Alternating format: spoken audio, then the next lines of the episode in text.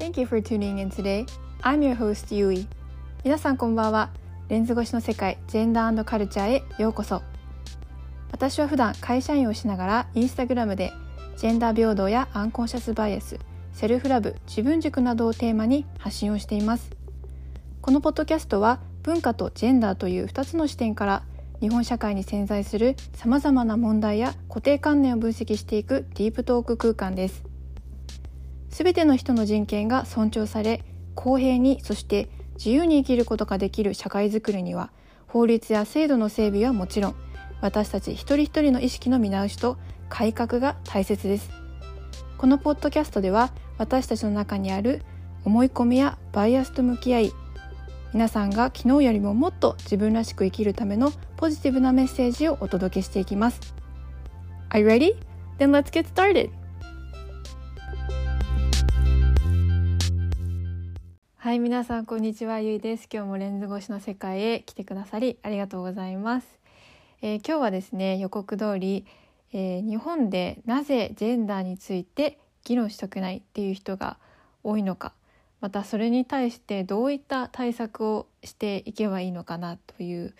まあ、すごく、まあ、難しいトピックではあるかなと思うんですけれどもちょっと皆さんと是非一緒に考えて進めていきたいなと思います。まあ、ジェンダーに関するトピック、まあ、ジェンダーにまつわるあの話題って結構避けられがちかなと思っていて、まあ、なんとなくこう触れてはいけないトピックというふうにされている風潮があるかなと思っていて、まあ、以前もお話ししたその生理のタブー文化生理についてこう話しづらい恥ずかしいものというふうに思われがちっていう話もしたことあるんですけれども、まあ、それとちょっと関連はしているかなと思っていて、まあ、ジェンダーってあの聞くと、まあ、それに対してジェンダーに対する捉え方って、まあ、その人の、まあ、経験だったり立場だったりあとまあジェンダー、まあ、人それぞれいろんな見方があるので、まあ、ジェンダーに関してどういう捉え方をしているのかっていうのは別々バラバラかなと思うんですね。でまあジェンダーって聞くとどうしてもまあフェミニズムとかの印象が多くて、まあ、どっちかっていうと女性向けの話女性に関する話題女性のための何々といったような、まあ、考え方が結構今まだあるかなという印象が私にはありますね。で、まあ、どうしても、まあ、女性対男性という認識がまだまだあるかなと思っていますジェンダーに関しては。で、まあ、実際に私もいろんな場所であのジェンダーあの仕事の場所とかで、まあ、ジェンダーについて話したことあるんですけれども、まあ、男性のちょっと上の方に関しては、まあ、いろいろ日本のジェンダーの問題こんなこんなことあるんですよってお話しした時にうんすごいねみたいな感じでちょっと苦笑いされてまあなんか総理大臣にでもなったらっていう感じでこう片付けられてしまったこともはいありまして、まあ、いろんなリアクションがありました。なんか、まあ、女性に関してはうんまあ確かにそういう問題あったよね。確かに、まあ、じ実際最近その方は子育てされている方なんですけど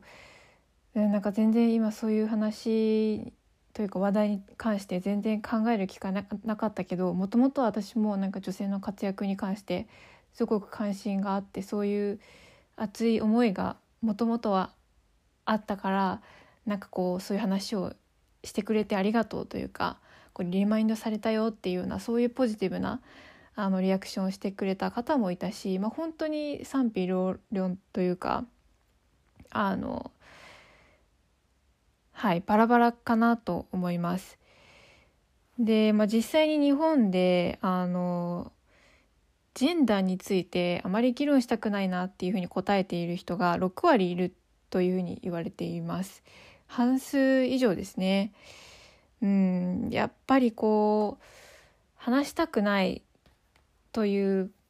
まあ、認識の裏にあるのはやっぱりこうどうしてもこう争いになってりたくない避けたいなっていう、まあ、日本人の、まあ、特質でもあるかなと思うんですけど、まあ、なるべくこう争いとか、まあ、議論になるような話題には触れたくない。なるべくこう、まあ、礼儀正しく、まあ、それぞれの、まあ、バウンデリーの中にステイしてこうなんかトラブルとかも、まあ、なるべく避けたいというような、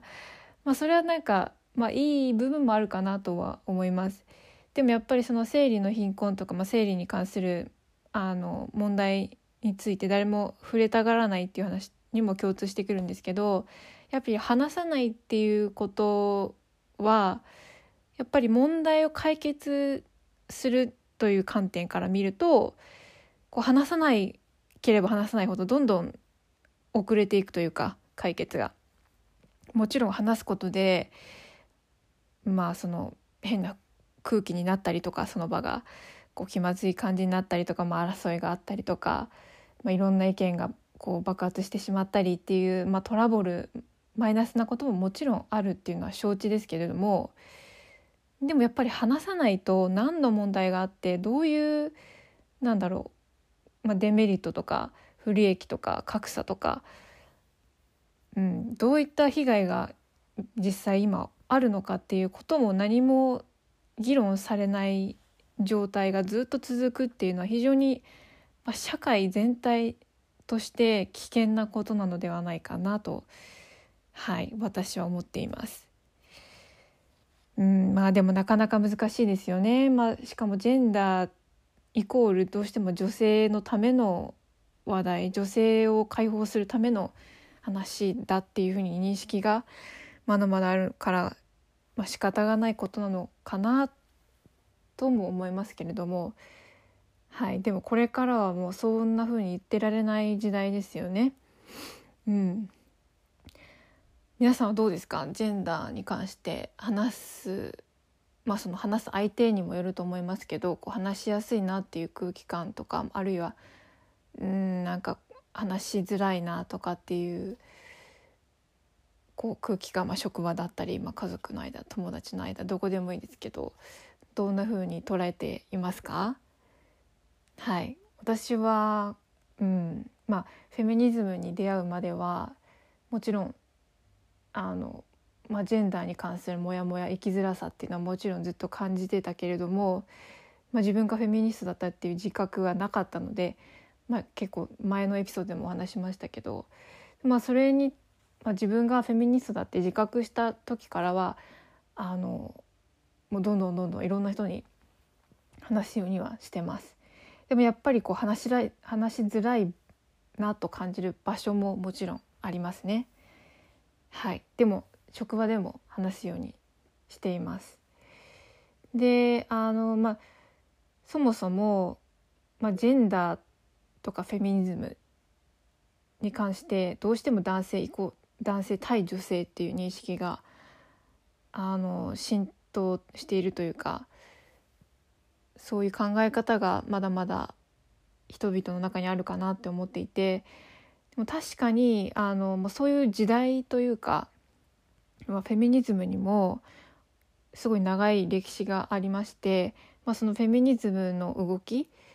フェミニズム運動の初期の方では、まあ、実際にそのウーマンリブって言って女性解放運動っていうものがあのあって、まあ、1960年代後半からまあ70年代前半にかけて、まあ、アメリカであの、まあ、フェミニズム男性と、まあ、同等の権利とか、まあ、女性の役割とか、まあ、社会的地位の発展を目指す主張をする動きとして、まあ、ウーマンリブっていうものがあったんですけど、まあ、そういう時代はもうそもそも女性と男性が持っている権利社会の中で与えられている権利、まあ、選挙権とかももちろんそうですし、まあ、権利自体がもう格段に違ったっていうこともあって、まあ、その時代は確かに女性対男性っていう感はありましたね。はい、でも今はそういったあの権利に関してはまだまだ進んでない部分もあるけれども進んでいる部分ももちろんあります。なのでどっちかっていうと今はあの、まあ、私の個人の捉え方としては、えーまあ、人類対、まあ、社会構造とかシステムのそっちの方なのかなフェミニズムってって思うんですね。でまあフェミニズムってもともとは女性解放運動だったけど今はまあ多様性とか包括性の方だったりあとまあインターセクショナリティなどのまあ考え方もあの結構まあ強調されている時代かなと思っていてなのでまあ少しずつですけれども、まあ、そういった偏ったフェミニズムに対するイメージ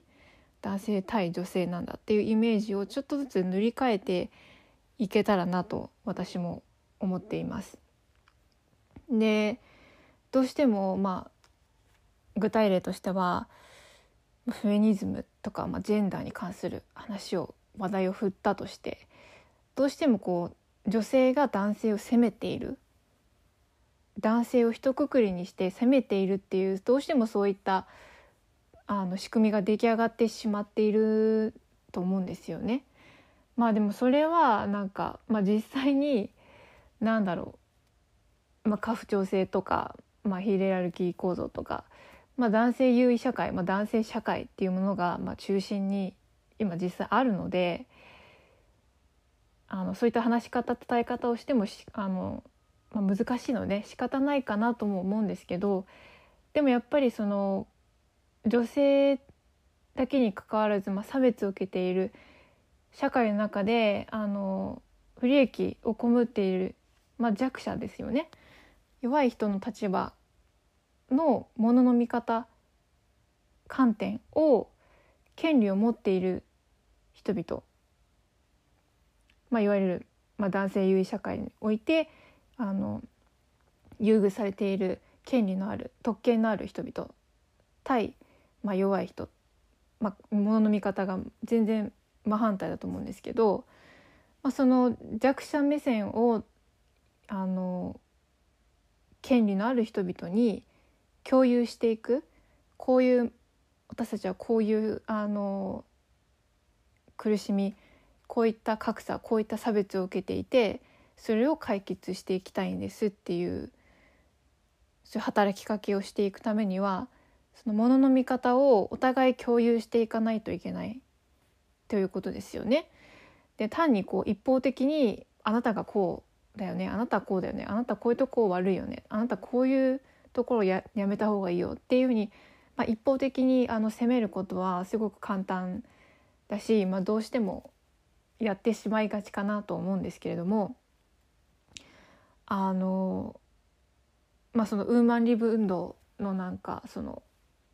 コンセプトとして、まあ、個人的なことはまあ政治的だとも言っていて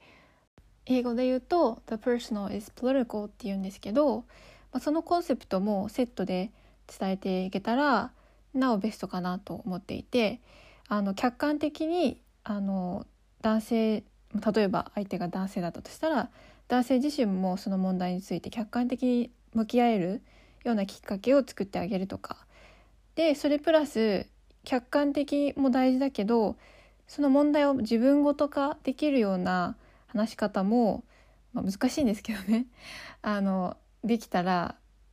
もっといいかなと思っていてあの家父長制社会男性優位社会の中で、まあ、女性が必ずしも女性だけが被害を被っているだけではなくて、まあ、男性自身も生きづらさを感じているプレッシャーを感じているいろんなところで男性自身も苦しめられているっていう現実があると思うんですよね。なので男性だけを一方的に責めるだけではなくて、まあ、いろんな考え方が交差していて本当に複雑なことに今なってしまっているのであの一つの捉え方一つの観点だけではなくて、まあ、いろんな考え方を全部テーブルに持ってきてそれを一つ一つ時間はかかるかもしれないけどあの向き合っていこうよ解決していこうよっていうそんなスタンスの、まあ、第一歩としてジェンダーについて気軽に話せる空気文化を作っていけたら少しずつ私たちによって塗り替えられていったらいいかなと思っています。であのまあね最近だとあの SNS とかも使ってなんだろうフェミニストのバッシングとかあとまあジェンダーに関するトピックですごいこう炎上したりとかっていうこともよくあると思うんですけどうんまあ、本当にいろんな考え方いろんなサイドがあるのでここれをやったら解決バンってなるものは決してないと思うんですよね。でもこう攻撃とか非難とか、まあ、責めるっていうだけではなくてこうどうしても圧倒されてしまうと思うんですよねあまり馴染みのない人にとってはジェンダーについて。なのでこう圧倒する何かある程度のプレッシャーとか危機感を共有していくことは重要ですけれどもただ圧倒して終わりっていうことではちょっと残念なのでうんなんかいろんな考え方をテーブルに持ってこようよっていうそんなスタンスで話せていけたらいいかなと思っています。議論することは悪くないと思うし反対意見いろんな意見が交差し合うっていうのもそれ自体は悪いことだではないと思うんですよね。なのでだからそれを避けたいから話さないっていうのはこう何の問題の解決にもならないと思うのでどんどん話していっていいかなと思います。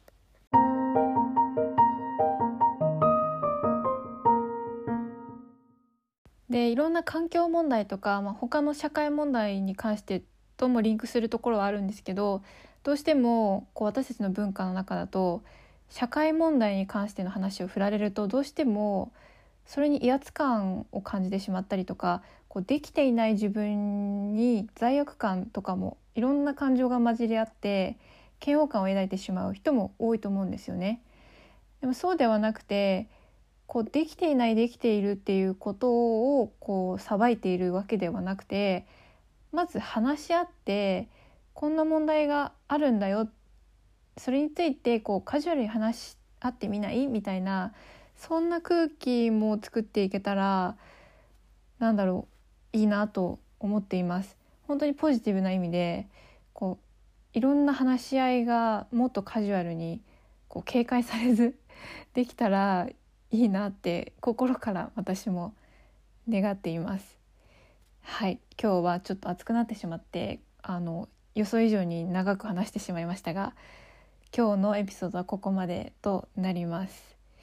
えー、来週はですねメンタルヘルスについて話してみたいと思います。やっぱり日本であのメンタルヘルスに関するトピックこれもちょっとタブータブー感はなくてもこう精神的な健康についてのこう捉え方が結構偏ってるなって思うので私は個人的に。それについてちょっと話してみたいと思います。では今日も最後までこのエピソードを聞いてくださりありがとうございました。Thank you so much for listening today. 今日もこのエピソードを最後まで聞いてくださりありがとうございます。そしてこの番組をいつも応援してくださる皆さん本当にありがとうございますまた皆さんと次回お会いできるのを楽しみにしております See you next time!